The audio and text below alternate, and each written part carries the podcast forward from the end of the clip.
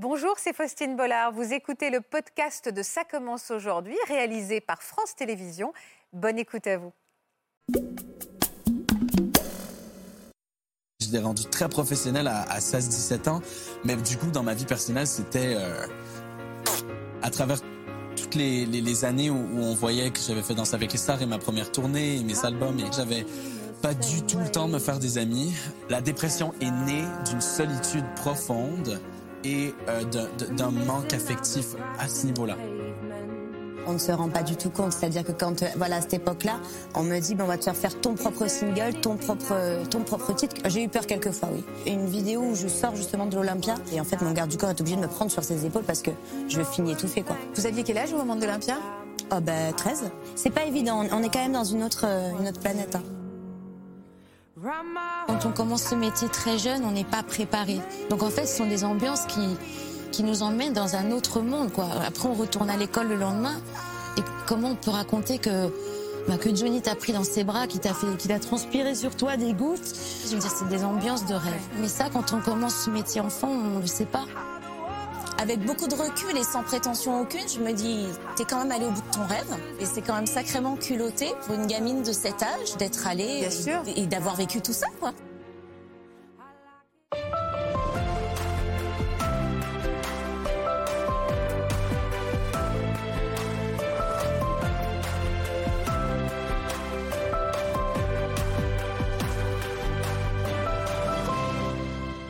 Bonjour à tous et merci de nous retrouver sur le plateau de Ça commence aujourd'hui. On va passer cet après-midi avec quatre personnalités qui ont connu la célébrité alors qu'ils n'étaient encore que des enfants. Et je suis en compagnie d'un jeune homme euh, que j'aime beaucoup, qui est formidable. Bonjour Lenny Kim. Bonjour. Merci d'être avec nous. Vous nous arrivez spécialement de Montréal, au Canada. C'est la première fois que vous revenez en France depuis 2020. Euh, il s'est passé beaucoup de choses. Mhm. Dans quel état d'esprit vous êtes aujourd'hui? C'est drôle, c'est un mix entre, euh, c'est un mix entre. Euh, je suis très content d'être de retour à Paris vu que ça fait presque trois ans que je suis pas venu, mais en même temps c'est mélangé avec des émotions. Il y, a eu beaucoup de choses qui se sont passées, on va en parler. Ouais, mais, beaucoup de choses difficiles. Ouais aussi. Difficiles. Alors c'est d'ailleurs la première question que j'ai envie de vous poser, c'est comment ça va? Ça va très bien. Très bien? Ça va très bien. Qu'est-ce que vous avez traversé? Pourquoi on, on, affiche tous les deux un grand sourire pour dire qu'aujourd'hui vous allez très bien, Lénie euh, bah, du coup, moi, dans les dernières années, j'ai euh, euh, vécu une dépression. Ah, c'est vraiment drôle de parler de ça, vu que je Pourquoi que j'en ai jamais vraiment parlé publiquement. Pourtant, vous le faites déjà avec un grand sourire. Oui, mais, parce que maintenant, ça parce va que ça va mieux. Mais sinon, il y a on serait parlé de ça il y a un an comme ça, je serais pas, je serais pas avec le gros sourire en ce moment, quoi. Mais c'était quoi l'élément déclencheur, Lénie beaucoup de choses. Euh, il y avait comme quand même un épuisement qui était euh, un épuisement émotif, qui était, je sais pas si oui, émotionnel, ouais, émotionnel, ouais, pardon. Avec l'anglais, des fois. Non, non, mais pas grave, on a compris. Hein. Mais euh, ouais, du coup, il y avait quand même un, épuisement émotionnel qui était là, une fatigue aussi beaucoup de choses que j'avais à vivre aussi dans ma vie personnelle que j'avais jamais vraiment pu vivre auparavant à cause que j'étais tout le temps, tout le temps, tout le temps en train de bosser. Bien sûr, on va revenir parce que votre carrière est déjà extrêmement bien remplie. Est-ce que vous pensez que cette détresse est liée à cette célébrité et à ce rythme que vous avez connu peut-être trop jeune? Pas sûr nécessairement. Oui, c'est sûr que ça, ça, en fait partie certainement, euh, mais c'est pas que ça aussi. Euh, ça en fait partie, euh, mais il y avait des gens aussi qui étaient dans mon entourage qui, qui, qui me qui m'épuisait aussi beaucoup euh, euh, euh, émotionnellement, puis au niveau du boulot. Alors, il y, avait ça aussi qui, rentrait en, ligne de jeu, mais mais le, public en tant que tel, c'est pas ça qui m'a épuisé. C'est pas. Alors justement, je voudrais qu'on revienne sur votre carrière qui est déjà extrêmement chargée. Vous avez une popularité très impressionnante. Vous déchaînez les foules et les, les, jeunes générations, évidemment. On va retracer cette carrière ensemble et on va aller retrouver nos autres invités, d'accord? Super, parfait. On regarde ça. Ici, les rêves sont de poussière. Benny Kim n'a que 21 ans, mais c'est loin d'être un jeune premier.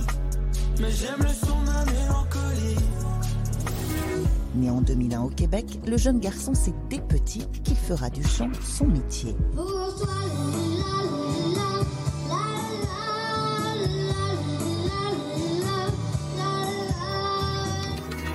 À l'âge de 8 ans, il entre dans une agence et commence à enchaîner les tournages de publicités et de films.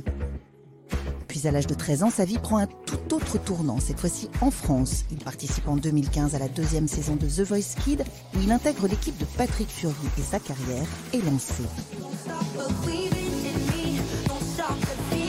L'année suivante, il signe un contrat dans une célèbre maison de disques qui produit d'emblée son premier album. La même année, son succès se confirme et Lenny vous révèle un autre de ses atouts dans une émission cette fois-ci consacrée à la danse d'où il ressort deuxième de la compétition. Ça calme très vite de voir un mec de 16 ans danser comme ça. C'est assez fou quand même. À 16 ans et déjà un beau parcours, la voix de Lenny semble toute tracée. Est-ce qu'il y a des images, avant de vous présenter nos autres invités que vous connaissez, mais est-ce qu'il y a des images, Lénie, que vous voyez là, où vous êtes souriant, mais derrière, c'était la détresse absolue? Euh, oui, je trouve ça curieux de revoir tout ça parce que ça me replonge dans beaucoup de souvenirs de, à l'époque, en fait, euh, quand je passais tout, mon temps en France. Euh, J'étais en pleine crise existentielle, je venais tout juste d'avoir 16 ans.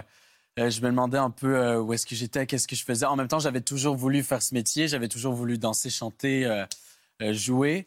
Mais euh, pour le coup, euh, là, tout d'un coup, une fois que tu es vraiment dans, dans le feu de l'action et tout, là, j'étais un peu, euh, j'étais un peu perdu et aussi. euh, et aussi, voilà quoi, euh, je j'allais pas tout le temps très bien sur l'émission non plus. C'est drôle de, voir que j'ai tout le temps un gros sourire sur l'émission. Ce sourire, il était quand même véritable euh, par moments, mais aussi des fois, c'était très forcé. Je veux dire, des fois, je me souviens, j'allais euh, j'allais j'allais derrière aux toilettes, puis je me mettais à pleurer euh, beaucoup, beaucoup. Puis après, je ressortais avec un gros sourire parce que, en fait, euh, j'étais un peu connu pour ce sourire et tout. Et on me disait surtout dans mon ancienne équipe à l'époque qu'il fallait que je garde le sourire et que que je resterais souriant et tout parce que that was like my brand. C'était comme mon, c'était comme marque ma de fabrique, euh, un peu. Et tandis que, tandis que c'était pas tout en vrai du tout. Des fois, euh, et, et- et je pense que c'est ça qui, qui peut être un peu toxique aussi, c'est que des fois quand ça va pas euh, et on, on se force à, on se force à avoir, à faire semblant un peu que ça va puis à mettre un gros sourire, mais j'a- j'allais pas très bien du tout des fois euh, euh, sur l'émission. euh.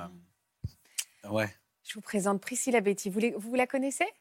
Est-ce que vous Oui, vous connaissez absolument. avec Séverine Ferrer et avec Anne Messen? Je le prononce bien à l'espagnol. Euh, bonjour à toutes les trois. Merci infiniment d'avoir accepté notre invitation. Je suis ravie et très touchée de vous recevoir. Est-ce que vous vous connaissez tous les quatre? Oui. Oui. Plus ou moins. je ne connaissais pas parce Non, que ça fait longtemps que je suis pas en France. Ouais.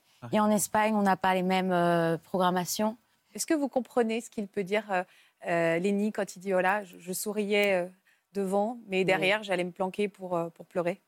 Alors moi, je peux, je peux comprendre le, le- ce qu'il dit. Mhm. Euh, ça a été mon cas aussi parfois, pas forcément aller jusqu'au point de, de m'isoler et de pleurer, mais en arriver à un, à un- à une- un épuisement total. C'est Mhm. vrai que c'était dur après d'assumer euh, et de garder le sourire. Des Mhm. fois, on avait envie de dire, ben non, j'ai pas envie en fait. Et- on, est, on est des enfants, on était des enfants à cette époque-là. Ouais. Et on avait envie de dire, non, j'ai pas envie en fait. Mais aussi, le truc, c'est que le, le- le truc en parlant. Pardon, hein, je vais juste Vas-y, euh, finir un peu là-dessus, mais, mais aussi le truc, c'est que j'allais pas bien comme ça aussi parce que euh, très tôt, tu étais dans un monde d'adultes. Mm. Euh, toi, t'as, t'as- t'as- moi, j'avais, je venais tout juste d'avoir 16 ans, je venais tout juste d'être éligible pour faire l'émission. Euh, alors, du coup, je, je viens tout juste d'avoir 16 ans, t'es dans un monde d'adultes et t'es confronté à des réalités d'adultes. Et, et, euh, et tout d'un coup, toi, là, t'es rendu. T'as t'as 16 ans, t'es t'es encore un gamin, mais en même temps, euh, alors très tôt, t'es comme tu te sens très seul en fait. C'est de là que Sentiment de solitude. c'est un sentiment de solitude. en fait. Et surtout quand on a commencé très jeune. Priscilla, je crois que vous avez chanté à à 11 ans. Vous avez 11 ans. hein. Je vous présente Laurent Carilla, Bonjour. notre psychiatre addictologue, et qui, on va parler beaucoup de santé mentale. Et C'est c'est très bien. important d'en parler Hyper. au- chez, chez les jeunes notamment. Ah, hein. complètement. C'est encore un tabou. Euh, Lénie, justement pour des jeunes qui nous regardent, Mhm. euh, pour qui c'est un peu abstrait le mot dépression, comment vous décririez cet état? C'est compliqué. euh, c'est très, ça, ça commence de manière très subtile, puis après ça devient plus prononcé, après c'est plus clair. C'est plus, c'est- à un moment tu comprends C'est qu'est-ce plus que. brutal. Ouais, c'est plus brutal, exactement. Mais euh, c'est- c'est très insidieux, ça arrive très. euh, Et, et du coup, moi, je dirais que, en fait, au début, j'étais très fatigué, j'étais plus du tout présent. Même professionnellement, je me considère comme quelqu'un de, de très professionnel habituellement et qui est très perfectionniste. Et, et, et, et, euh, au début, quand ma dépression arrivait tranquillement, j'étais je me trouvais plus très professionnel, j'étais plus très présent, je ne donnais pas vraiment toute mon attention. Euh, et euh, et ça, ça peut commencer avec beaucoup de fatigue, du moins. Et à un moment, c'est vraiment une fatigue qui est mentale. Tu n'es même plus capable de. Des fois, juste prendre sa douche, c'est comme un sport d'aller prendre sa douche mentalement. Des fois, c'est comme. Il faut vraiment que tu te forces à aller, à aller la prendre. Je pouvais même plus ouvrir mes, mes, mes courriels, mes, mes emails. Je pouvais plus regarder rien. Euh, c'est limite, je m'isolais complètement parce que. Un trop Euh, plein. Ouais, Un trop-plein. un trop-plein, quoi. Euh, alors, la dépression, pour moi, c'est- comme ça que je l'ai ressenti, mais et même des fois, juste, tu te mets à, à, à pleurer euh, beaucoup, mais, mais tu comprends pas ça vient d'où. Je, je, je, je me disais, mais attends, mais déjà, j'essaie de comprendre pourquoi. Est-ce que je suis en peine d'amour? Non. Est-ce que est-ce qu'il y a quelque chose qui va pas nécessairement en ce moment dans ma vie? Euh, non, je comprends pas pourquoi je- tout devrait bien aller, euh, mais pourquoi je pleure comme ça? Et surtout Tu quand tu as l'habitude de te maîtriser. Comme tu disais, tu as été toujours perfectionniste, professionnel. Enfin, tu Mhm. viens du Canada.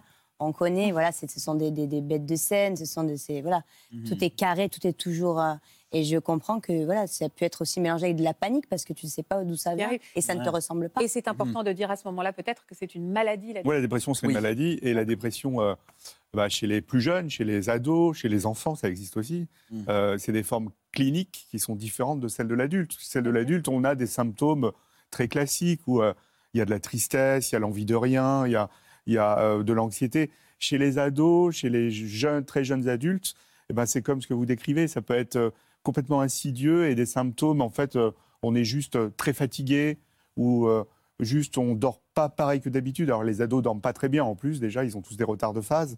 Donc euh, c'est des symptômes comme ça au départ. Ça peut exister. Oui, Non, j'allais juste dire aussi, ça vient beaucoup avec, euh, avec, comme vous disiez, ça vient avec énormément d'anxiété. Je veux dire, quand je m'étais fait diagnostiquer ma dépression, j'allais voir mon médecin, puis il m'avait dit, euh, euh, il m'avait posé une série de questions. ouais. Et, et finalement, j'étais comme, euh, genre, j'avais le, le- le plus gros, euh, genre, à chaque question qu'il me posait, Le plus gros score. le plus gros score. Ouais. Et du coup, à la fin, il m'a dit, toi, tu fais une dépression majeure avec l'anxiété sévère. Ouais. Et du coup, l'anxiété sévère, ça vient vraiment main dans la main avec Bien la sûr. dépression. Et du Bien coup, je me souviens, j'avais plein d'idées noires, pas par rapport à moi, mais par rapport, euh, pa- pa- par l'avenir. rapport à, à, à À la du- perspective. à Ouais, je voulais pas, je voulais pas me faire du mal moi-même, mais j'avais plein des fois de scénarios. Je me souviens, j'étais dans le, j'étais dans le métro, euh, j'attendais, j'attendais, puis des fois, j'imaginais tomber dans, tomber dans, Des phobies d'impulsion. ouais, dans le métro, des choses. J'imaginais tout le temps comment j'allais mourir ou des choses comme ça, et mon stress, il était là, là, là, et, je, et ça vient vraiment main dans la main avec ça. Courageux d'en parler comme ça. Ouais. C'est courageux.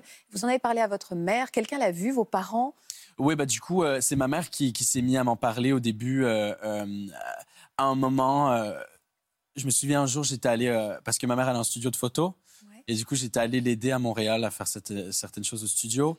Euh, je pense que c'était pendant l'hiver 2020, en plein durant la pandémie, et euh, la pandémie ça n'a pas aidé non plus. hein. Ça- Pourquoi va- Ouais. bah, Pourquoi Pourquoi Pourquoi? Bah, du coup, parce que c'est la pandémie, ça, ça, Ça a nous coupé a, du monde aussi. ça a coupé du monde, puis ça nous a mis entre quatre murs et avec Ouais. l'isolement. Et du coup, là, on est face à, à- à nos problèmes. Et, euh, et, et, et là, t'as t'as pas l'occasion de, de sortir pour un peu, Bah ouais. Pour un peu du moins la- la- l'apaiser. quoi. Là, Ça fait vraiment- exploser les chiffres d'ailleurs. Mm. Ah. D'ailleurs, c'est très courageux. Moi, je voulais te dire, Lénie, que c'était très courageux à toi d'en parler. Ah oui. Parce qu'on en entend de plus en plus autour de nous. Oui. Les adolescents ont morflé vraiment pendant cette période de pandémie. Vous êtes maman de trois enfants. hein. Moi, je suis maman Mm. de trois enfants et, et- et j'ai aussi eu, alors je, je ne pense pas avoir une dépression, mais en tout cas, j'ai- je, je reconnais à travers ce que, ce que j'ai vécu, je revois des copains de mon fils, je vois mon fils aussi qui a aussi développé des, des choses que je ne connaissais pas. Et euh, en tant que parent, on n'a pas forcément euh, d'analyse, c'est-à-dire que quand on, on vous voit comme ça, on, on se dit bon, bah, c'est une petite période, c'est une petite passade, ça, ça va aller mieux, etc. Mais je, je trouve que c'est beaucoup plus profond. Et aujourd'hui, je, je trouve vraiment, Lénie, tu ne te rends pas compte de l'importance de ton témoignage aujourd'hui pour beaucoup de personnes Ouais, et beaucoup de parents qui sont complètement Démunis. impuissants et démunis par rapport à cette situation-là. Et je, je pense que c'est euh, c'est vraiment euh, important ce que tu fais aujourd'hui. Mmh. Merci, Vraiment. mais, mais tu vois, je, merci beaucoup. Mais tu vois, je, je crois que même en tant que parent, la, la meilleure chose. Et moi, j'ai eu beaucoup de chance avec mes parents aussi. Je veux juste être très clair aussi là-dedans. Mes parents, ils m'ont que aidé. Hein. Ils m'ont pas du tout. C'est pas les, c'est pas les, la, c'est, c'est pas des gens qui font partie de la cause de ma dépression. C'est des gens qui m'ont que aidé à m'en sortir. Mm. Et, euh, et, et, et- et la meilleure chose, je pense qu'un parent peut faire, c'est d'être là pour l'écoute de son enfant Mm. et de l'écouter et de, et de juste Être là. être là. Aimer. Et ouais. de ne pas dire ça va passer peut-être. Voilà, aussi. vous avez raison. dire bon, c'est une période, allez, s'il est un peu fatigué, il est dans l'adolescence, bon voilà. c'est d'être vraiment à l'écoute de, ça. son enfant. Et je pense que c'est vraiment. ouais. Et Laurent moi, je juste euh, j'ajoute quelque chose. La crise d'adolescence, ça n'existe pas. Ah. Parce qu'on dit souvent, il fait sa crise d'ado, il fait sa crise d'ado. Ouais. Ça, ça n'existe pas. Quand il y a des symptômes, il y a des symptômes. Et quand il y a des symptômes qui deviennent envahissants, hein, des trucs un peu atypiques, qui changent de comportement, même mineurs, il faut quand même rester attentionné et, et surtout, comme vous l'avez dit, discuter. Vous aviez des amis discuter justement. Est-ce que vous discutiez avec des amis? Vous faisiez des FaceTime comme tous les, les jeunes à cette époque-là pendant le confinement? Mais c'est ça aussi le problème, c'est que j'avais, à travers tout toutes les, les- les années où, où on voyait que j'avais fait Danse avec les stars et ma première tournée et mes albums et, et, euh, et- et des clips et, et toutes les séances de studio, etc., j'avais pas du tout le temps de me faire des amis. Euh, alors du coup, j'étais très seul rapidement et, et c'est ça que je veux dire en fait, c'est que la dépression est née d'une solitude profonde et euh, d'un- manque affectif à ce niveau-là. Et d'être toujours dans, le même, Et- Mhm. dans la même chose. Et ça, c'est intéressant aussi, est-ce que, dit Lini, parce que regardez ces images, où on va voir euh, l'hystérie que vous avez pu provoquer, et que vous provoquez toujours d'ailleurs chez vos fans, qui en effet prend un relief différent quand vous nous expliquez votre, euh, votre profonde solitude. Regardez.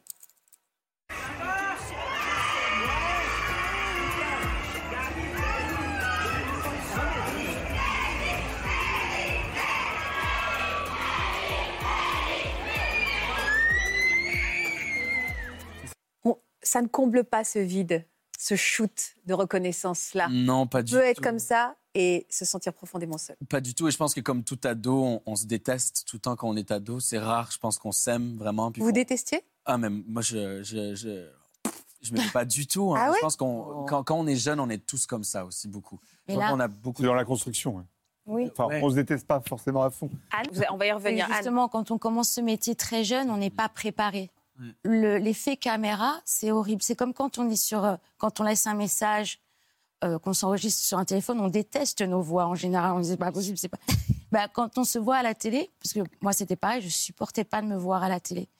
Mais j'ai appris des années après qu'en fait c'est un phénomène qui, arrive à, à tous les professionnels. Euh, j'ai appris ça à travers un ami qui était danseur, qui était magnifique.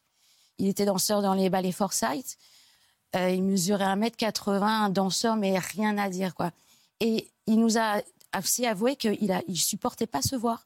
Je me suis dit, donc, si lui ne supporte pas se voir, Qui va se euh, faire qui supporte se voir? Ouais. Donc, c'est normal. Mais ça, quand on commence ce métier enfant, on ne le sait pas. Et donc, on est affronté à notre propre image et c'est très dur aussi, ça. Laurent, vous me disiez, pour les parents qui nous écoutent, euh, se détester, ça fait partie d'une période de l'ado. et C'est presque un passage obligé? C'est des éléments, en fait, c'est c'est surtout l'estime de soi qui se construit euh, et qui s'adapte à l'environnement, en fait. Et c'est quand on est ado, on a un bouleversement qui est hormonal, on a un bouleversement qui est psychique, on a le cerveau qui est en puberté. Donc tous ces éléments-là interviennent et ça interagit beaucoup avec l'environnement. Alors c'est-à-dire que si on a un environnement positif, on va être plutôt positif, mais on se construit quand même. Et en se construisant, il y a quand même des éléments négatifs où on se dit, bah, je ne supporte pas cette partie de mon corps, euh, euh, j'ai pas envie de manger ça, je vais me coucher tard. Enfin, il y a plein d'éléments. L'estime de soi, ça se construit. Est-ce que vous m'avez parlé d'amitié, vous m'avez parlé de votre famille, vous m'avez pas parlé d'amour Est-ce que euh, à ce moment-là, vous aviez euh, euh, une compagne euh, qui pouvait euh, vous porter euh, ou vous aider? Non, j'avais personne euh, euh, du tout dans, dans ma vie à ce niveau-là. Et ça, j'avais beaucoup envie de, de- de connaître cette. Ben, même, je dis ça, mais même pas. Parce qu'à l'époque, j'étais tellement dans le boulot que je me disais, j'ai pas le temps du tout pour ça. Et c'est ridicule. Pardon, mais tu te dis ça à 16 ans, quoi. Genre, j'ai pas le temps d'avoir une histoire d'amour. Tandis que habituellement, c'est à cet âge-là que tu as le temps de faire ces choses-là. Plus Mm. et te- te- c'est ça que. Voilà, c'est c'est drôle parce que très tôt, moi, j'ai un peu comme l'histoire inverse de beaucoup de jeunes de mon âge, en fait. C'est que souvent, vers 13, 14, 15, 16, 17 ans, là, tu commences à te développer personnellement. euh, dans ta vie personnelle, tu, tu commences à te découvrir à ce niveau-là. Euh, et après, la vie professionnelle, ça vient plus tard. Mais moi, ça a été complètement l'inverse. Du coup, moi, professionnellement, je me suis mis à me connaître bien et j'étais rendu très professionnel à, à 16-17 ans. Mais du coup, dans ma vie personnelle, c'était... euh, Non, non, mais Ah, j'avais rien qui se passait. quoi. J'avais pas d'amis, j'avais pas d'amour. euh, je, je- je crois encore que j'avais embrassé personne. Je veux dire, j'étais complètement... euh, je- J'étais en manque à ce niveau-là, mais je savais pas encore. Ça, Vous n'aviez jamais embrassé quelqu'un? Juste, oui. euh, comment Est-ce que vous avez eu un traitement? C'est important que vous nous expliquiez aussi. Pour la a un- dépression? Oui. Oui, euh, du coup, euh, bah, dès que j'ai su que, dès que mon, euh, mon médecin m'a dit, OK, toi, tu fais une dépression majeure avec l'anxiété sévère, moi, déjà, le premier, la, la première réaction que j'ai eue, j'étais en mode, mais faut que ça passe tout de suite, là. que- que- comment est-ce qu'on peut Eh arrêter oui, ça? non. Et, euh, et du coup, bah, j'ai fait beaucoup de thérapie. euh, parce que parler, c'est le meilleur moyen de, de guérir aussi. De thérapie comportementale? Euh, Ou, du euh, coup, il m'avait, il m'avait parlé dans le livre, euh, Ah. mais qui était, je crois que c'était La bibliothérapie. Cognitive Behavioral Therapy. C'est ça, de la thérapie comportementale. Ouais, exactement. Je parle en anglais parce qu'au Québec, Ouais, on parle bien, beaucoup. ouais. Ça consiste en quoi? Euh, ça, c'était. Ouf, j'ai pas trop compris parce que je l'ai pas fait. euh, parce que. j'ai- Et ça aussi, par contre, je trouve ça un peu absurde de, de donner un livre comme ça à des gens qui sont en pleine grosse dépression parce qu'on va jamais ouvrir ça et on va jamais faire le travail, on est trop dépressif pour ça. Au du moment j'étais trop dépressif, C'est pas l'envie, c'est pas la motivation. Non, c'est un, un livre et c'est Par toi, correspondance. ouais, Oui. c'est toi qui dois faire le travail en fait. Non, de- pas Ouais, t'as pas de volonté quand Non, tu, quand es dans un moment comme ça. Non. Mais en, en France, on- enfin, la bibliothérapie, c'est de la bibliothérapie, ça. C'est- On aide avec des manuels, on guide les gens, mais c'est très, très américain. Mais il y a aussi à côté le- les séances. On peut faire des séances en face à face de Ah thérapie même. C'est comportementale. ça qui m'a aidé. Et, l'important de la thérapie cognitive comportementale, c'est quand on est déprimé, on a des pensées négatives, donc on a des comportements qui sont négatifs. L'idée, c'est de transformer, ces, de transmuter les, les comportements et les pensées. C'est-à-dire, euh, je me sens pas bien, on va le transformer en peut-être je pourrais me sentir un peu mieux. Quel comportement je pourrais faire pour C'est ça grave difficile à faire quand tu es dans cet état-là aussi. Bon, Il faut être aidé par quelqu'un. C'est Voilà, ça. et Tu c'est peux pas pour te ça. retrouver en face d'un livre. Quoi. Et il faut des médicaments aussi. Non. Et les Vous avez- médi- Du coup, j'ai été sous médicaments aussi. Vous en avez encore des que je, médicaments, que je Lénie viens d'arrêter, que je viens d'arrêter il y a deux semaines, carrément. Euh, Bravo. c'est vraiment. euh, Bravo. Ouais, merci. Euh, mais je suis très content parce que c'est très drôle. Euh, ben, c'est pas drôle, mais je veux dire, c'est curieux. Voilà, c'est peut-être le meilleur mot.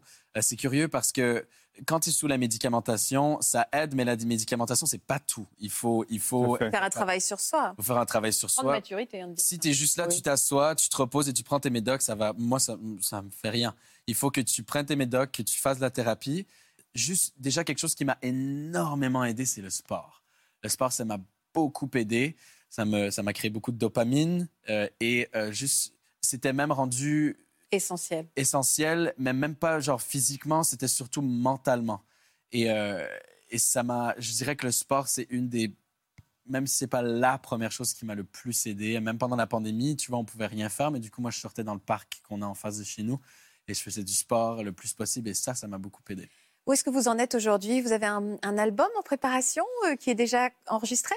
Euh, oui, du coup, j'ai un, un EP, euh, du coup, qui est un, un EP, c'est un mini-album, qui est en anglais, qui est tout en anglais. Alors, du coup, là, je vais, je vais sortir ça cette année, en 2023, que j'ai tout composé. Je peux pas prendre tous les crédits parce que j'ai quand même des gens qui m'ont aidé, mais pour la majorité, c'est mon premier projet où j'étais aussi impliqué. J'ai presque tout composé sur le EP pour les paroles, les mélodies, la, euh, le- vraiment, j'ai coproduit aussi musicalement le EP. C'est là mon qu'en ayant traversé tout ça, et ça t'a donné cette Cette force-là épaisseur Ouais. aussi, de t'émanciper tout Bien seul sûr. et de pouvoir enfin.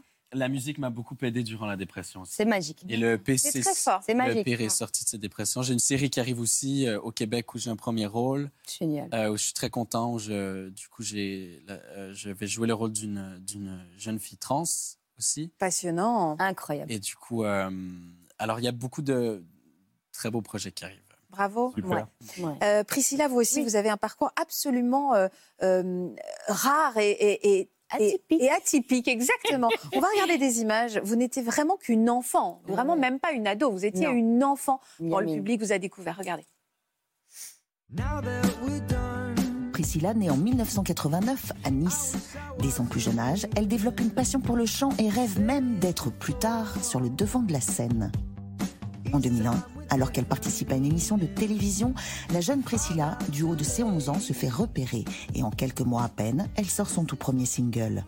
Quand je serai jeune, moi aussi je jouerai le jeu de la vie. Quand je serai jeune. La jeune fille vit alors un véritable rêve éveillé et a même l'opportunité de rencontrer son idole, Britney Spears, qui lui remet un disque d'or pour son single. Mais toujours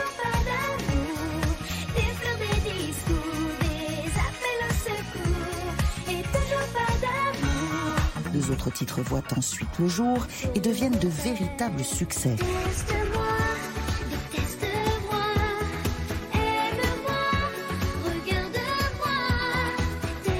À peine 20 ans, elle décroche le premier rôle pour la série musicale Chante et s'épanouit car ce rôle allie danse et chanson.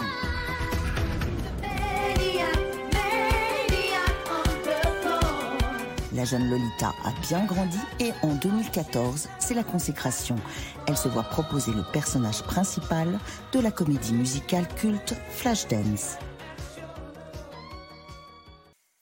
Pourquoi vous tiquez? Vous avez fait un comme ça quand vous êtes vu danser euh, Mais parce que c'est, je sais pas, mais euh, ça en fait ça m'a fait plaisir. En même temps, je me dis, ouf, c'est c'est loin en fait déjà. Ça vous paraît loin toutes ces images?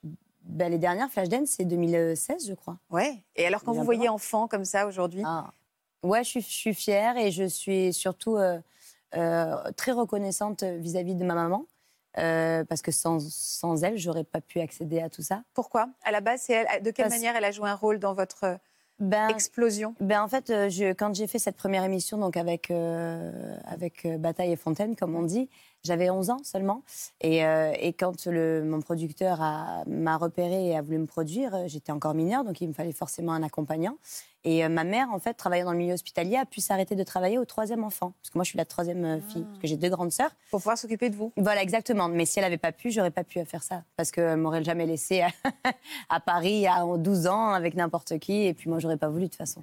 Est-ce qu'on se rend compte Est-ce qu'on prend la mesure de sa popularité? On ne se rend pas du tout compte. C'est-à-dire que quand, euh, voilà, à cette époque-là, on me dit, ben, on va te faire faire ton propre single, ton propre, ton propre titre que tu achèteras. Parce qu'en fait, il faut que je vous explique la petite histoire. Euh, dans ma famille, on va beaucoup à Auchan. Pardon, hein, c'est le supermarché. On va beaucoup faire. Et on va aussi chez Cora, on va aussi chez Leclerc, on va aussi chez Monop. Voilà. Et donc, ma maman, pour m'expliquer en fait que j'allais avoir ma propre musique, m'a dit bah, Chérie, quand on descendra faire les courses, on ira au rayon euh, CD et puis tu verras ta tête dans les. Quoi. Et là, c'est enfin comme ça que j'ai compris que j'allais avoir ma propre chanson à moi, que j'allais pouvoir voir dans les bacs euh, en allant. Oui, il fallait que ça soit très concret. Il fallait, voilà. Et donc, en même temps, du concret, il y en avait. Et en même temps, c'était très flou aussi parce que quand je voyais déjà le. ben, un peu comme Lénis, ce que ça provoquait auprès des gens, j'avais un public euh, euh, très jeune, mais aussi beaucoup d'hommes. Beaucoup d'hommes un peu plus âgés. Oui, alors que vous n'étiez pas du tout dans cette dimension. Voilà, euh, donc c'est quelque chose. Donc, sexué, comme tu me déjà. demandais si je réalisais. Non, c'est. On se demande un peu toujours si c'est. Ça fait peur même? J'ai eu peur quelques fois, oui. Bah. Il y a des émissions, il y a des, une vidéo où je sors justement de l'Olympia, dans cette grande allée, bah, juste avant de sortir, où là c'est blindé de monde, et en fait mon garde du corps est obligé de me prendre sur ses épaules parce que je finis étouffée, quoi. Vous aviez quel âge au moment de l'Olympia? Oh, bah 13. Oh 13 là là, faire l'Olympia Ben, à là. 13 ans quand même. Hum, Deux jours. C'est vrai que c'est La plus jeune à vertigineux, l'avoir fait. Donc, hein. Vous euh, alliez à l'école d'ailleurs en parallèle? Eh oui.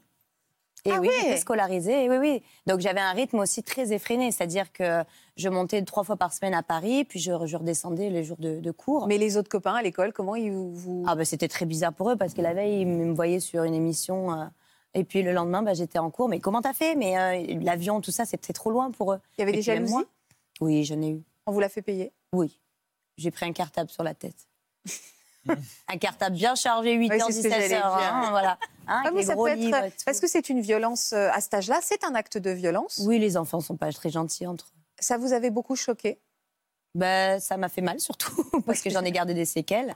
Ah ouais? euh, cervicales. Ah ben oui, oui, j'ai eu un Ah, vous avez été blessé, hein? À ben, un sac à l'arrière. Ah oui, c'est Forcément, ça, un petit du lapin. du lapin. euh, donc je- aujourd'hui, même quand je, je suis amenée à, à redanser, etc., c'est des douleurs qui reviennent à cause de ça. Ah bah, la vieillesse aussi, mais euh, Comme mais- la vieillesse à 33 ans. Donc, Ah hein. mais je- pardon, hein, je dois dire quelque chose. Dans les loges, tout à l'heure, en train de me préparer, je disais à l'é- à l'équipe du HMC qu'à 33 ans, ben, en fait, j'ai déjà des symptômes, je pense, et de la vieillesse qui arrive trop vite par rapport à Pourquoi C'est quoi ces symptômes? HSP, HMC, c'est les équipes. euh, Équipe qu'on salue d'ailleurs. euh, Exactement. Voilà, Ils font un qu'on travail remercie formidable. d'ailleurs. Voilà, Ils font un travail formidable. extraordinaires. Oui, qui sont essentiels. Exactement. Et, euh, et en fait, j'ai l'impression que comme j'ai commencé une vie d'adulte à 11 ans, aujourd'hui, arrivé à 33 ans, si j'avais commencé plus tard, j'aurais eu peut-être des symptômes, c'est-à-dire mal aux genoux, euh, les, les rides qui commencent à arriver, des, des, euh, des allergies. Qui Les rides, ça change rien. Si Bah, Les rides, c'est quand quoi. on travaille jeune, les, les les rides, rides. c'est sexy. Les mais c'est sexy. Alors Et j'aimerais que ça devienne la baseline de cette émission. Les rides, c'est sexy. Non, mais je veux dire des petits symptômes de. Oui, c'est ça. De... vois, de- de- Bah, en fait, vous avez l'impression d'avoir commencé votre vie d'adulte à 15 ans, quoi. Même pas à 10 ans, quoi. À 11 ans. À 11 voilà, ans, que je suis quand même en, À en- 11 en ans. décalé. Et ça a été quoi justement? Vous ressentez ce qu'elle ressentit Léonie, c'est-à-dire ce décalage avec les autres jeunes à l'époque, outre à l'école, mais de se dire, euh, bah, eux, ils avaient le temps, par exemple, d'avoir leur premier baiser, leurs premières amourettes, et moi, en fait, je suis à l'Olympia, quoi. Alors moi, j'ai quand même touché un petit peu les amourettes. euh, j'ai fait quelques, quelques Good for you. bisous. Hein. faire. Bah, attendez. puis, euh, puis comme j'étais connue, du coup, les garçons, ils- non mais c'était, euh, je, je réalisais quand même, mais en même temps, il y a des fois où, voilà, les copines allaient à la plage, puis moi, je pouvais pas parce que je montais à Paris faire. euh, et en Ouais. même temps, ça me, ça me manquait aussi de pas faire des choses simples. Mes parents aussi avaient très peur de me laisser aller euh, toute seule en ville, en bus et tout. Mais, mais un jour, c'est vrai que j'ai pété un cap. J'ai dit bon, moi. Je, je- si, si c'est comme ça, j'arrête de faire ce métier parce que je peux pas profiter avec mes copains, je peux pas vivre normalement, je peux pas. Ouais. Bon, ils l'ont compris, donc après, ils ont lâché un peu du lest, mais euh, c'est pas évident. On, on est quand même dans une autre, euh, une autre planète. hein. Est-ce qu'on on a presque pu vous faire ressentir que euh, fallait pas trop grandir, quoi. Que vous étiez euh, plus. Ben, pa- L'objet était bien comme ça. Voilà, c'est ça, ouais. Là où ça marchait bien, c'est que c'est le côté. euh, phrases- cette oui, phrase je- est forte hein, quand vous dites l'objet était bien comme Ouais. ça. Vous avez pu vous sentir Mais aujourd'hui, tel je un je peux objet. tellement en parler euh, parce que j'ai pris vachement de recul par rapport à ça et parce que je me suis émancipée aussi, là, depuis 3-4 ans, à être que seule. C'est-à-dire, je suis très bien entourée, mais je gère mon planning, mon travail toute seule. Parce qu'avant, qui le gérait pour vous? J'avais producteur, maison de disques, Oui, agent, manager. Là, vous vous appartenez, en fait. Hein vous vous appartenez. Complètement. Alors, c'est très difficile à gérer parce que forcément, je suis vraiment là de tous les fronts. Euh, en plus, voilà, j'ai ajouté une nouvelle corde à mon arc. Je suis dans l'influenceuse maintenant, donc euh, forcément, ça me rajoute aussi des, des, euh, beaucoup de choses à gérer. Mais je préfère tellement ça. Et il y a des gens autour de moi que j'ai choisi, c'est-à-dire d'avoir, parce que il y a une cet échange sincère et profond et pur. Ouais, je comprends. Voilà. Alors aujourd'hui, vous chantez toujours, Oui, évidemment. Euh, en ce moment, on vous retrouve dans cette, euh, euh, cette euh, parlez-moi de cette, c'est un, un retour, on va dire, un- de toutes les comédies musicales En réunies. fait, hein, on, en ça. fait, on- voilà, on, on- on s'éclate avec voilà, bah, toute ma bande de potes là, que j'ai tellement hâte de, de- de retrouver. Grosse date, voilà, le 15 mars au Dôme de Paris. Mais en fait, on retrace voilà, tous les plus gros succès de toutes les comédies musicales. Euh, parfois, ça peut être par bloc, parce que parfois, ça peut être juste un couplet, un refrain. Mais on va essayer de passer par tout ce qui a pu exister. Et ressortir un album alors? Alors, pas pour l'instant, mais du tout. Vous en avez pas du tout Pas envie? du tout. Non. Parce que, parce que, en fait, je pense que. Pourquoi j'en ai pas envie? Parce que je me sens pas prête aujourd'hui à m'investir comme Lénie a pu le faire à 100%. Parce que je ne m'en sens pas capable d'avoir ces. d'écrire euh, ou de pouvoir composer ou de pouvoir. euh, euh, voilà. Mais quand j'aurai l'envie et euh, maîtriser un peu plus ce genre de choses, Ouais. je me lancerai. Et pour aussi parler de choses qui me. Enfin, en tout cas, voilà, le faire de- euh, complètement investi à 100%. Séverine, je vois que vous portez un regard depuis tout à l'heure très tendre. Sur, euh, il y a beaucoup de tendresse quand vous regardez Priscilla et Lénie. Je les aime beaucoup parce qu'ils sont professionnels, parce qu'ils sont restés eux-mêmes, égales à eux-mêmes pendant euh, toutes ces années. Alors, Lénie, je te connaissais moins, mais euh, je t'ai rencontré euh, quand tu, il y a quelques années, quand tu faisais le concert. Et, euh, et c'est vrai qu'à travers Priscilla, je, je me reconnais un petit peu aussi. Et vous avez commencé à la même, au même âge que Priscilla. Vous aviez quoi 11-12 ans? Bah, J'ai réellement commencé à l'âge de 7 ans. Wow, wow. Et, euh, Trop belle, c'est. Wow. Marrant parce qu'on sent, on se sent un peu comme dans une grande famille. Anne, je l'ai découvert moi euh, ben, à l'époque où elle faisait, euh, j'étais fan aussi, donc c'était c'est rigolo. C'est la première fois qu'on se rencontre, alors qu'on était pratiquement sur la même route tout le temps. On, on se croisait mais sans jamais se rencontrer. Euh, on, va, on va écouter un extrait d'une chanson, d'une de vos premières chansons qui cartonnait. Écoutez. Je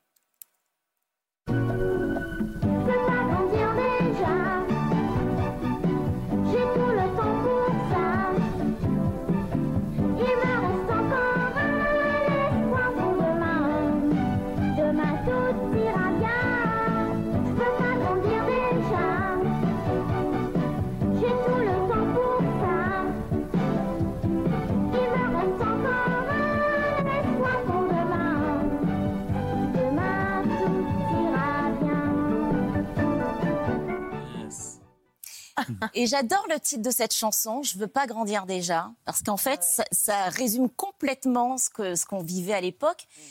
Je vivais, je vivais tout ça. Je, moi, je le vivais vraiment pleinement, bien. Enfin, j'étais très épanouie. Euh, C'était le, le métier que j'avais choisi depuis toujours, depuis l'âge de 3 ans. Je sais que c'est ça. Mais je veux pas grandir déjà. J'ai tout le temps pour ça. Il y avait aussi ce sorte de, de, de- de paradoxe quelque bah part où j'ai- euh, j'avais envie de grandir, j'avais envie d'être une, une Oui, on ado, tous- forcément. ouais. Mais quand même, j'étais bien, j'étais bien où j'étais et comme j'étais dans cet âge-là. Vous auriez, Je trouve que cette chanson est très jolie. vous auriez envie de lui dire quoi, la petite fille là, que vous voyez sur ces images? Quand je vois cette petite, je me dis, mais quand même, alors déjà, avec beaucoup de recul et sans prétention aucune, je me dis, t'es quand même allé au bout de ton rêve. T'as quand même réalisé des choses incroyables. Aujourd'hui, si c'était à refaire, je ne sais même pas. Enfin bon, évidemment, j'ai plus cet âge-là, donc. euh, Mais euh, je me dis ouais, c'est c'est quand même sacrément culotté pour une gamine de cet âge d'être allée et, d'avoir vécu tout ça, quoi. Vous êtes arrivée en métropole, vous aviez 14 ans. Est-ce que vous avez connu des jalousies? Bon, même à La Réunion d'ailleurs. Est-ce que vous aussi, vous avez été confrontée un peu au harcèlement scolaire? C'était surtout à l'île de la Réunion. Moi, euh, j'étais la seule enfant à faire ce métier à l'époque, parce qu'après, justement, j'ai ouvert un peu euh, La oui. la, la voie. Mais euh, j'ai eu, euh, et notamment une expérience qui m'a vraiment, mais vraiment marquée. C'est alors, je suis en cours d'histoire, je me souviens très bien. Enfin, c'était comme si c'était hier, tellement c'est clair et tellement ça a été marquant. Donc j'ai, euh, on m'appelle, on me dit Ferrer, vous êtes demandé, etc. Donc je sors du cours. Et là, donc il y avait un grand escalier, donc je vois en bas mon père, ma mère, ma grand-mère à l'époque, en pleurs. Et je dis, mais qu'est-ce qu'il y a? J'ai cru qu'il y avait eu un décès, Oui, quelque chose. Donc oui. je descends, je me dis, mais, mais ma chérie, mais tu vas bien Mais, mais, mais t'as rien? Écoute, je comprenais rien. Et, et je dis, qu'est-ce qui se passe? En fait, quelqu'un avait appelé ma maman, qui était donc coiffeuse dans un salon de coiffure, mon père chez nous, ma grand-mère chez elle, pour dire que j'avais eu un accident en, en cours de sport et que j'allais être amputée. Oh, quelle horreur. Oui, Et qu'il fallait venir très vite. Non, mais c'est c'est rigolo et c'est euh, terrible à la fois. Une cruauté. euh, Et, et ma grand-mère, qui à l'époque était commençait à être âgée, je, je m'en suis toujours voulu quelque part de lui avoir fait vivre ça. Et, et je me dis mais c'est pas possible. Alors sans compter les cambriolages, parce qu'on pensait qu'on était blindés. Oui, ça fait beaucoup. Ça fait beaucoup ce que vous nous dites. Vous dites oui, mais ça, ça, ça. Mais en Et fait, ce que vous nous dites, il y a pas. Bah, dites-moi. Je, je veux bien vous le raconter parce Oui, que celui-là, il est encore bien, bien, bien. Costaud. Donc j'avais un groupe qui s'appelait le Baby Show que j'ai créé donc à l'âge de 8 ans et euh, les, les petites copines du Baby Show m'ont fait la surprise de contacter Patrick Sabatier à l'époque dans Tous à la Une pour nous faire venir donc en métropole. Et donc on est invité en, mé- en métropole pour l'émission. euh, dans un parc très connu, euh, avec plein de gens. C'est la première télé d'M6 Solar. Enfin, c'était le rêve, quoi. Et donc, on, on décide de- de- d'y aller. Donc, la presse, évidemment, parle de l'événement, en disant les enfants du pays vont à, vont à la métropole, ça va être super et tout. Et euh, je, fais, je me fais faire un passeport que je n'avais pas. Et donc, je vais à la préfecture avec maman récupérer les passeports. On, avait, on partait deux jours après. Et donc, j'arrive et j'ai quand même un sixième sens. Ouais. En général, je, je sens quand ça se passe pas très bien. Et je vois dans la préfecture deux gars qui nous regardent, qui tournent autour de nous, bizarres et tout. Et je dis à maman, je sais pas ce qui se passe, je sens pas, il, il- il est en train de se passer quelque chose de pas bien. Elle me dit, mais arrête. Je lui dis, c'est pour nous, maman. Bon, elle me dit, ok. Je lui dis, donne-moi le livret de famille. Elle me dit, pourquoi? Je lui dis, donne-moi le livret de famille, je préfère l'avoir avec moi. À 8 ans? Ouais. Euh, non, alors là, j'avais des- euh, quand on est parti à tous à la une, j'avais 13 ans. Ok, à 13 ans. Et donc, je sors Ouais. avec maman, donc passeport en main, dans le sac de maman et tout. Et on continue, deux rues plus loin. Et là, j'entends un scooter derrière moi, une moto, enfin, je sais pas bien. Et là, je, je sens comme quelque chose derrière moi qui me dit, il est en train de se passer encore quelque chose. Et là, le mec arrive, nous double, mais il pousse maman, arrache le sac et part.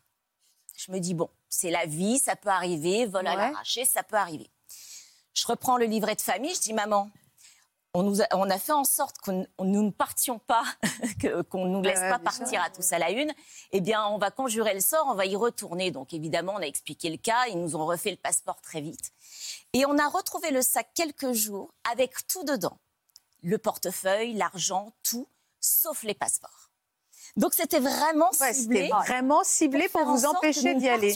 C'était vraiment de la nous- jalousie. Nous ne vivions pas cette expérience. Voilà. Bon, enfin, Voilà. Wow. Et en même temps, ça forge. Ça forge parce qu'après, Ouais. vous vous formez une carapace et vous vous dites, bon, ben, Tout à fait. ouais. c'est aussi, c'est malheureusement aussi le lot d'une vie publique.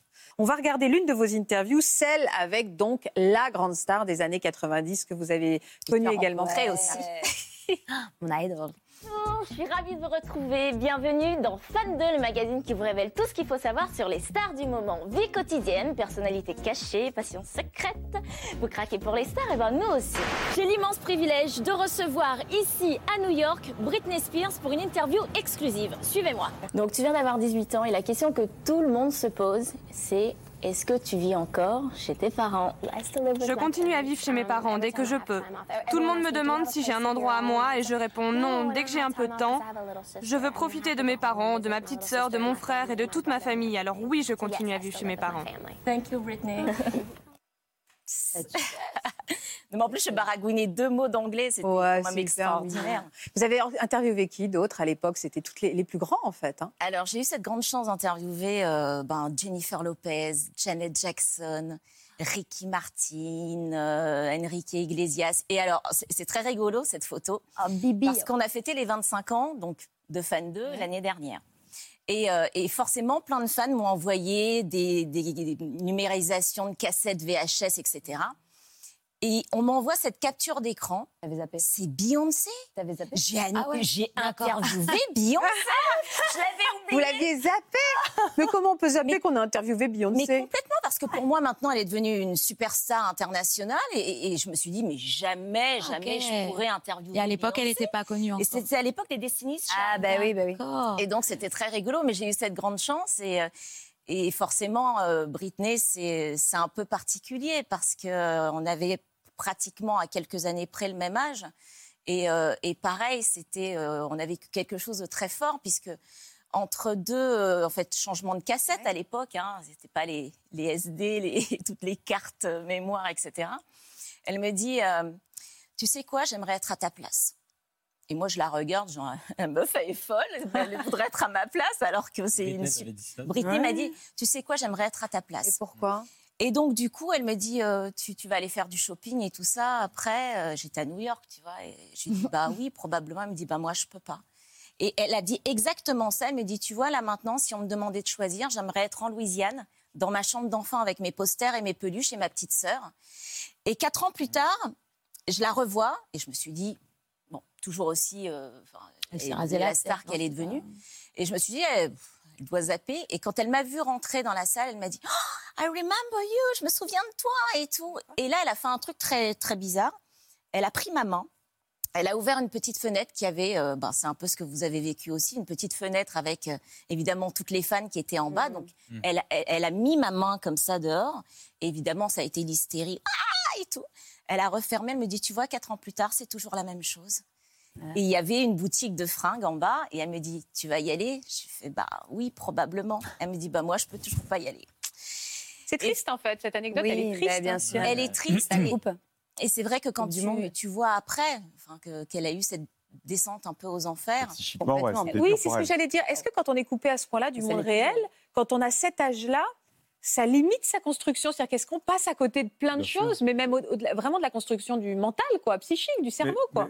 Oui, mais après, quand on développe euh, des, des- des troubles mentaux, euh, il y a aussi la fragilité personnelle qui Oui, joue. hein. Il y a cette vulnérabilité. Mais bien sûr que dans la construction d'un ado ou d'un jeune adulte, il y a la vie euh, quotidienne, les copains, liberté, les copines, la liberté, euh, sortir, acheter, euh, bien évidemment. Est-ce qu'il vous est arrivé d'avoir un genou à terre, vous?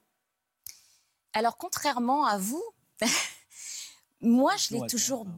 Un genou à terre, c'est de se sentir mal, d'avoir un moment comme, euh, comme vous euh, de dépression, c'est-à-dire un moment où les épaules deviennent trop lourdes. Ah, ok, ok, pardon. Alors, la- si j'ai bien. L'image, enfin, c'est ça.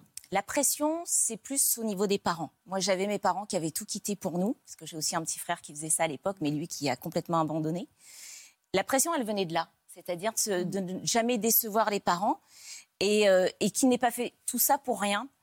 Après, moi, contrairement à vous, j'ai toujours vécu ça, mais d'une façon hyper fun, hyper chouette. Alors, les parents avaient dit attention, hein, si à l'école ça fonctionne pas, c'est terminé. Aussi, donc, Ouais, euh, ça. fallait bosser. j'ai eu ça. Donc ça, là-dessus, mais j'ai vraiment cette, euh, cette vision d'une d'une jeune fille et d'une adolescente qui a fait tout ce qu'elle a voulu. J'ai fait les 400 coups, euh, j'ai eu mes premières amourettes, euh, j'étais très jeune. j'ai- J'ai vraiment vécu ça. Alors j'ai eu aussi cette grande chance d'avoir des parents qui étaient avec moi et j'ai eu cet équilibre très vite et beaucoup de dialogue. Mais moi aussi, hein, je l'ai eu, hein, je te rassure. hein. Ouais. Ouais, d'être Bah, structuré, bien ouais. sûr, mais ça n'a pas empêché après que tu sais, tu, quand tu es. Mais en- c'est différent aussi, tu es dans- plus dans l'animation. Nous, c'était plus aussi euh, côté maison de disques aussi beaucoup. Oui, c'est différent. C'est différent euh, parce que j'avais une public, euh, Oui, c'est ça. Non, je parle pas de public, je parle des gens avec qui ont hystérique, travaillé. Des vraiment des grosses Ah oui, équipes qui, d'un coup, du jour au lendemain, enfin, pour Mm. moi, ça a été ça, tu vois. Oui. Donc, c'est pour ça que ça a été peut-être moins, moins difficile. Vous êtes à la tête d'un très beau projet qui s'appelle La Voix des femmes. C'est une pièce que vous avez mise en scène, Séverine, et qui sera en tournée à partir du mois de mai. Je dis que c'est un très beau projet parce que je sais qu'il vous tient à cœur. Euh, je le comprends parce que c'est émouvant cette idée. Vous pouvez m'en parler?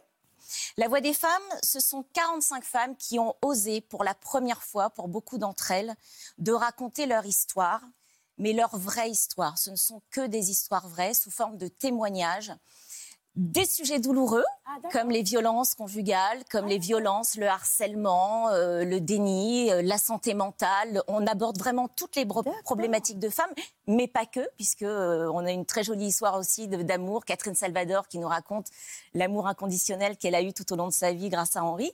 Ce sont vraiment toutes les problématiques. Alors on parle de tout, on parle de ménopause, c'est très drôle et à la fois très émouvant. Mais ce qui est très important pour nous, c'est que hum, cette parole, on nous la donne du fait de notre notoriété, on nous la donne à travers les médias. Et euh, malheureusement, toutes ces femmes qu'on qualifie d'invisibles, ce qui est absolument insupportable à entendre, n'ont pas cette possibilité. Donc on s'est dit que, et, c'est suite aussi au confinement, évidemment, ça a révélé beaucoup de choses chez beaucoup de gens. On a reçu énormément de messages, toutes, et je pense que vous aussi, Faustine, vous avez reçu beaucoup de messages de ces femmes qui étaient en situation de détresse. Alors, on n'arrive pas encore à, l'expliquer. Pourquoi nous Parce que ça a été aussi un vrai, un vrai questionnement. Quand moi, j'ai commencé à recevoir ces premiers messages de femmes qui me confiaient leurs déboires et qui me demandaient tout simplement des conseils, je me suis dit, mais qui je suis moi? Pour en donner. pour ouais. leur donner et, et- et- et comment je peux répondre? C'est-à-dire que le premier message, j'ai dû mettre 4 heures avant de le rédiger et l'envoyer, à, à enlever les mots, à ch- chercher les mots justes. Et à un moment, j'ai appelé mes copines euh, justement un peu connues. Je leur ai dit, les filles, est-ce que vous aussi, vous avez ce genre de message? Et elles m'ont tout dit, mais Celle, c'est un truc de fou. Il faut qu'on fasse quelque chose. Bien sûr. Et ce projet-là, je l'avais depuis 5 ans en tête. Et euh, toutes ont écrit leur histoire parce que on n'a pas idée comme ça, mais derrière tous ces sourires de façade, comme je vous le disais tout à l'heure, eh bien, il y a aussi la notoriété n'épargne pas contre le malheur, contre les violences, contre le harcèlement, contre tous ces, ces déboires qu'on peut avoir en tant que femme. Et ce qui fait la force de ce spectacle, c'est que, alors déjà, je, je tiens à préciser que toutes les femmes qui ont participé ont cédé leurs droits à des associations qui œuvrent pour les femmes. Donc on est vraiment là dans, une, dans, de, dans- dans de la bienveillance et surtout pour que ça n'arrive plus aux autres. Donc c'est un spectacle qui, euh, qui je crois, euh, a vraiment euh, sa place. Et vous tient à cœur, on l'a bien compris. Euh, oui, ouais. je crois que Non, ça porte parle- les mêmes valeurs, ça porte les mêmes valeurs que notre émission. Donc je suis contente qu'on Voilà, puisse le mettre moi, en je suis contente lumière. d'en parler, puis je suis contente aussi de- d'en parler dans, dans ce cadre-là. Bien sûr, parce que ça a tout son sens. Ça a tout son Ça a sens. tout son sens. Nous avons ce point euh, commun. Anne, je voudrais qu'on écoute également votre histoire. Anne, Anne, c'est la. Vous avez hésité avant de venir parce que vous êtes vraiment mis en retrait de cette de cette vie publique. Oui, mais j'ai pas du tout hésité parce que vous m'avez appelé à un moment donné où justement je commence la saison dans un mois. Ça veut dire que pendant six mois, je vais travailler tous La les soirs. saison 2 Euh, je chante et je, je m'accompagne au piano. Euh, Là-bas au Baléares, dans les hôtels. J'ai un public anglais plutôt, puisque ce sont les, les British qui viennent plutôt euh, en touriste là-bas. De plus en plus de Français, des Espagnols aussi. Mais donc, comme je commence la saison euh, dans, dans pas longtemps et que pendant six mois, je vais pas du tout pouvoir prendre un jour de libre, vous m'avez appelé à un moment donné où j'avais envie de prendre des vacances, de venir à Paris. Donc ça parfait. tombait bien. On va se replonger dans votre carrière, Anne, un aperçu de votre carrière de mini-star de l'époque. Ouais. Regardez. Ah, c'est maintenant. Oui, ah. Jean-Pierre, je t'entends parler de montre. Ben oui. Excuse-moi. Alors Bonjour à tous. Je croyais que Anne était partie faire un petit dodo, car c'est d'actualité le dodo et les somnambules. oui, euh, D'ailleurs, euh, c'est le sujet de notre premier dessin animé. Tu fais fort, Jean-Pierre. Tu voulais me poser une question, Oui, Anne voilà. Alors, nous sommes fondamentalement régis par deux forces la raison et l'émotion. Le tout étant de garder l'équilibre entre l'une et l'autre. De qui est cette phrase, Jean-Pierre? Je ne sais pas. Euh, votre dernier livre, Comportement et fondement de l'état inconscient chez l'éléphant, il vient donc de sortir. Vous pouvez nous en dire un petit mot? Attends, mais c'est moi, moi, je suis pas le philosophe, c'est moi je- Jean-Pierre Foucault.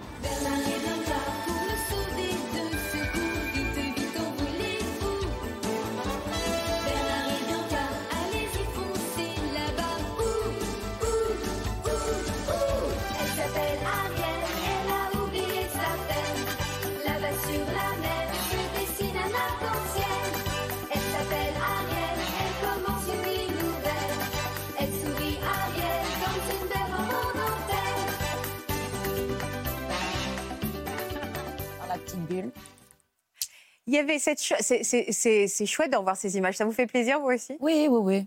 Ouais. Pendant longtemps, je ne pouvais plus du tout les voir. Pourquoi? Parce que J'avais eu une overdose, overdose, burn-out, tous les termes que vous voulez mettre dessus.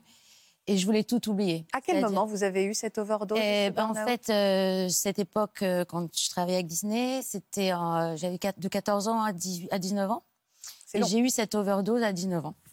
C'est-à-dire, j'ai toujours aimé travailler pour Disney. Parce que Disney, c'est un monde magique de rêve qui nous fait la petite sirène, etc. Ça nous fait rêver à tous. Même Walt Disney, à l'époque où il travaillait avec euh, euh, Louis Prima et tous les grands musiciens, les grands acteurs, le monde de Walt Disney m'enchante. Mais par contre, le travail que ça représentait et, ce travail tellement intense, c'était du 24 heures sur 24, on n'a plus de vie privée. Donc c'était vraiment aussi un essorage, un épuisement, comme Voilà. disait Priscilla. Donc c'était euh, c'était trop, trop. C'était trop. Et alors, Et, euh, à- comment vous avez exprimé ce trop-plein Vous avez voulu tout arrêter? Hum, en fait, non, j'ai voulu passer à autre chose parce que c'était une image, un carcan qui était un petit peu trop fermé. C'est-à-dire, euh, j'étais très bien managée. Il y avait des, c'était la crème de la crème, hein, les, les attachés de presse, les producteurs avec lesquels je travaillais, c'était vraiment des, très grands professionnels. Mais il y avait une certaine façon de, de faire qui n'était pas vraiment euh, moi. C'est-à-dire, par exemple, pendant cinq ans, euh, le président de Disney à l'époque ne voulait pas que je change de coupe de, co- de, de cheveux. Ah, moi, j'ai eu ça aussi. Donc j'avais cette espèce de, carré avec un bandeau un peu années 60. Et j'ai eu ce- cette coupe de cheveux pendant cinq ans. Ah oui, Euh, c'est vrai que vous vous appartenez plus, même aussi, hein. physiquement. Vous aussi, on voulait pas que vous changiez Ah de non, on m'a dit ton image c'est celle-là, le kilt, Voilà. le- le- les cheveux comme ça, c'est Priscilla. À chaque fois que j'allais faire une promo, en plus gamine comme ça, vous avez qu'envie c'est de changer de look, changer de vous de, amuser, de vêtements, vous cherchez, en avoir- fait, hein. bah, exactement. Et non, je parle par- pareil pendant pas mal d'années, j'ai gardé exactement Ah ouais. le, même- la Ouais. même tenue, les mêmes même tenue, hein. même Ouais, moi, tenue, même coiffure, tout pareil. C'est que les enfants n'allaient pas me reconnaître. Je leur disais, mais laissez-moi changer. Moi aussi. Et on me dit, les enfants te reconnaîtront pas. J'ai dit, mais les enfants, ce sont pas des idiots, quoi. La preuve, par exemple, au jour, au jour d'aujourd'hui, Lady Gaga, elle passe d'une perruque euh, à une autre, euh, ou même Beyoncé, ou je veux dire, les, les égéries des, des chanteuses pour enfants Mm. s- changent de look et les enfants les suivent. Mais euh, Donc là, vous avez fait. Vous, c'est à ce moment-là, vous êtes dit, je prends un temps pour moi, pour vivre, et Oui, non pas survoler et subir? Ouais, ouais, parce que justement, quand euh, j'ai signé ce contrat chez Disney, le président de Disney, le jour même de la signature, me dit Demain, tu vas être très connu. Et moi, je me disais, j'avais déjà travaillé avant. J'avais déjà fait du théâtre, j'avais déjà fait euh, Émilie Jolie, qui est une comédie musicale, etc. Mais tout ça restait très euh, discret, c'est-à-dire je pouvais continuer à aller à l'école. Ça, c'était Émilie Jolie avec Philippe Châtel. J'étais pas blonde, j'avais pas les yeux bleus, mais pourtant ils m'ont prise parce que Émilie Jolie dans le rôle, elle, elle chante, j'ai les yeux bleus, je suis blonde. Mais c'était pas le cas, mais j'ai vécu vraiment des, des moments magnifiques. Bah, avec vous avez joué avec. Johnny aussi. Pardon? Vous avez joué avec Johnny aussi? Oui, avec Johnny Hallyday. Ah, Euh, il avait écrit un titre le- pour sa fille, et donc comme sa Laura. fille était trop petite à l'époque, il cherche une une, euh, une enfant, petite jeune fille pour l'incarner. Voilà, pour l'incarner, jouer du piano à Bercy. C'était pour Quelle moi le- expérience. Wow. à Bercy. euh, J'avais 12 ans, je connaissais, je jouais à peine mes premiers accords au piano. Avec je Johnny, à. Bercy. avec- C'était Michel Berger qui mettait en scène le spectacle. Donc en fait, ce sont des ambiances qui qui nous emmènent dans un autre monde. Quoi. Après, on retourne à l'école le lendemain. Et comment on peut raconter que bah, que Johnny t'a pris dans ses bras, qu'il t'a fait, qu'il a transpiré sur toi des gouttes? Je me disais, on ne se lave plus jamais. Ah ben voilà, moi à un moment, je disais, je vais peut-être pas me relaver. J'ai les Johnny qui a transpiré sur moi. Il y a plein de femmes qui, qui rêveraient d'être à ma place. Et Michel Berger et Nono, son guitariste, je veux dire, c'est des ambiances de rêve. Ouais.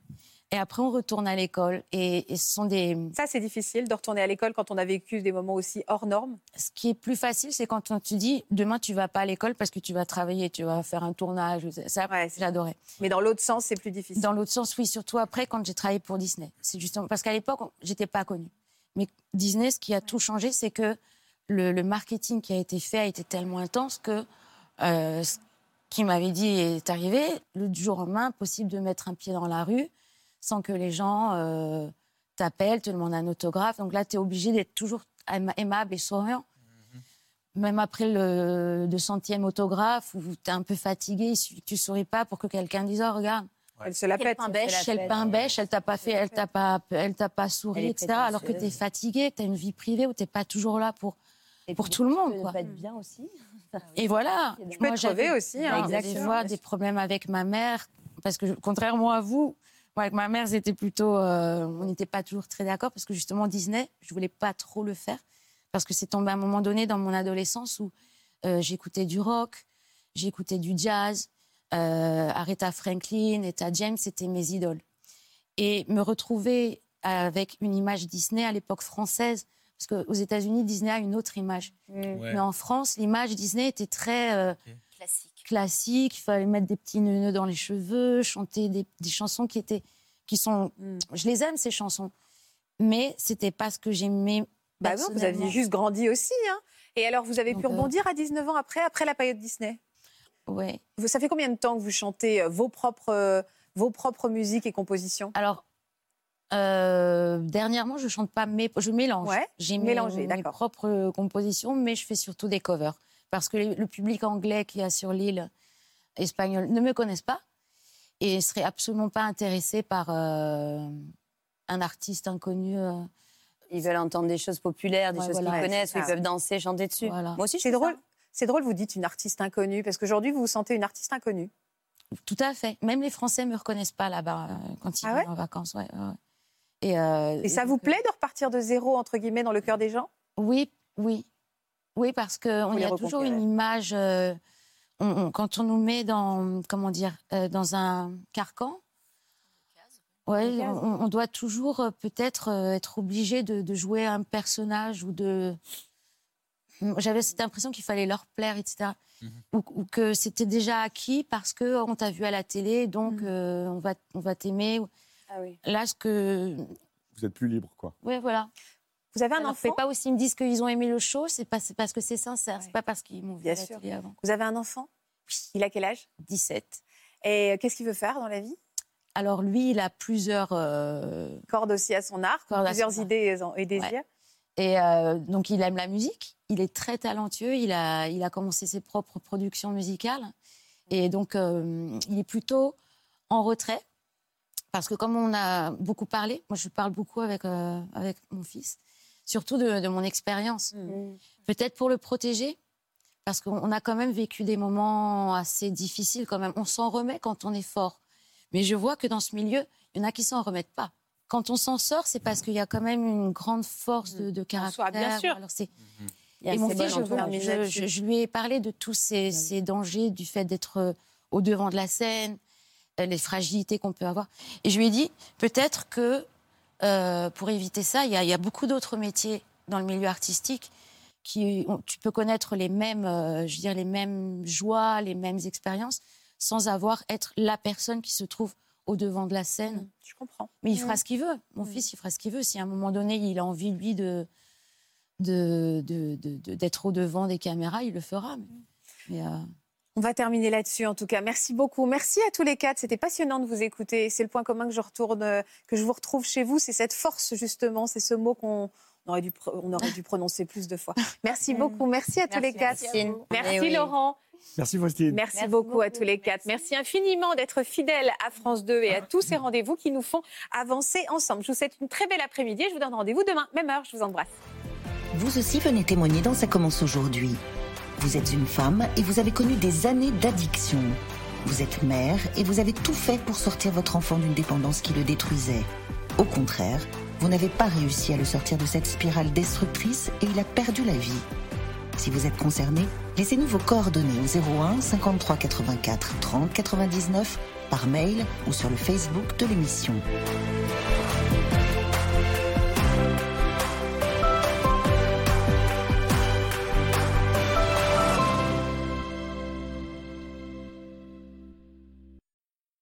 Voilà, j'espère que ce podcast de Ça commence aujourd'hui vous a plu. Si c'est le cas, n'hésitez pas à vous abonner. Vous pouvez également retrouver l'intégralité de nos émissions sur France.tv.